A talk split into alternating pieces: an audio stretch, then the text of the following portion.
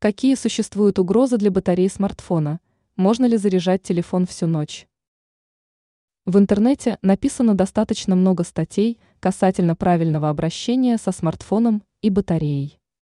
Например, все знают, что лучше не заряжать телефон на протяжении всей ночи, так как долгая зарядка отрицательно влияет на функционирование аккумулятора. Также некоторые считают, что такой вид зарядки перегружает аккумулятор, но это не полностью соответствует правде. На самом деле большинство современных смартфонов оснащены защитой от перезарядки батареи. Какие угрозы для смартфона более реальны? Гораздо большую угрозу представляет сильная жара или мороз. Например, если iPhone использовать при жаре выше 35 градусов, то это может привести к поломке. Также устройство важно вентилировать, чтобы оно не перегревалось в процессе зарядки или эксплуатации.